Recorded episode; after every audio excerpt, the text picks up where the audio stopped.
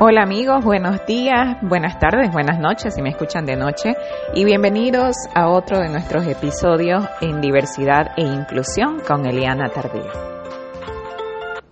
Gracias por estar conmigo el día de hoy y el día de hoy quiero hablar de eh, algo muy importante que es un recordatorio de amor, recordándote que ya eres suficiente y que no necesitas ningún tipo de etiquetas, ni para ti ni para tus hijos, para adornarte o para incrementar tu valor, porque ya eres suficiente. Y las etiquetas no te adornan, todo lo contrario, las etiquetas te limitan.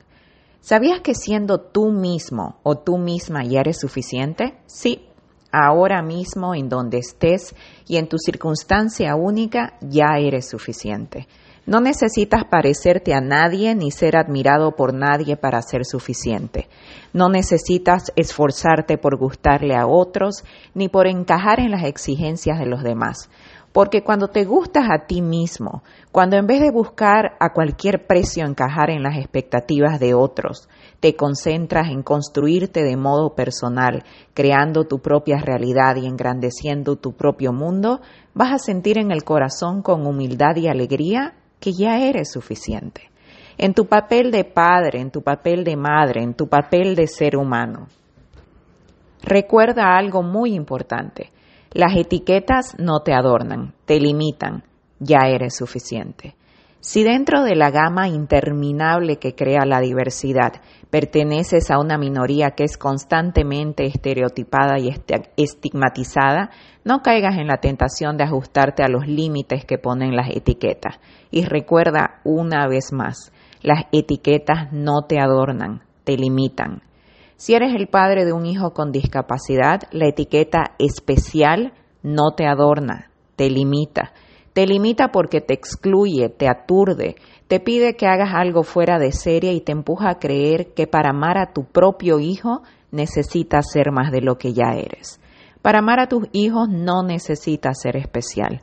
Lo único que necesitas es abrazar con agradecimiento y alegría la tarea de ser padre pero sobre todo necesitas aceptar desde el comienzo que eres un humano como cualquier otro y que como el resto de los mortales necesitarás ayuda, consejo, apoyo y una vida sin presiones ni expectativas absurdas para darte a ti mismo el derecho a errar, caer, levantarte y sobre todo aprender.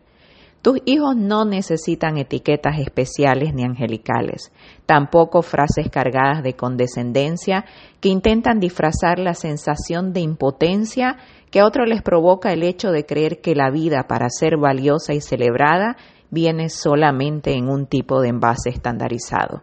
La vida es hermosa, valiosa y perfecta en la diversidad sagrada de la creación de Dios en sus ojos rasgados, en sus pieles de diferentes tonos, en sus diferentes tamaños y envoltura, cada hijo es un regalo.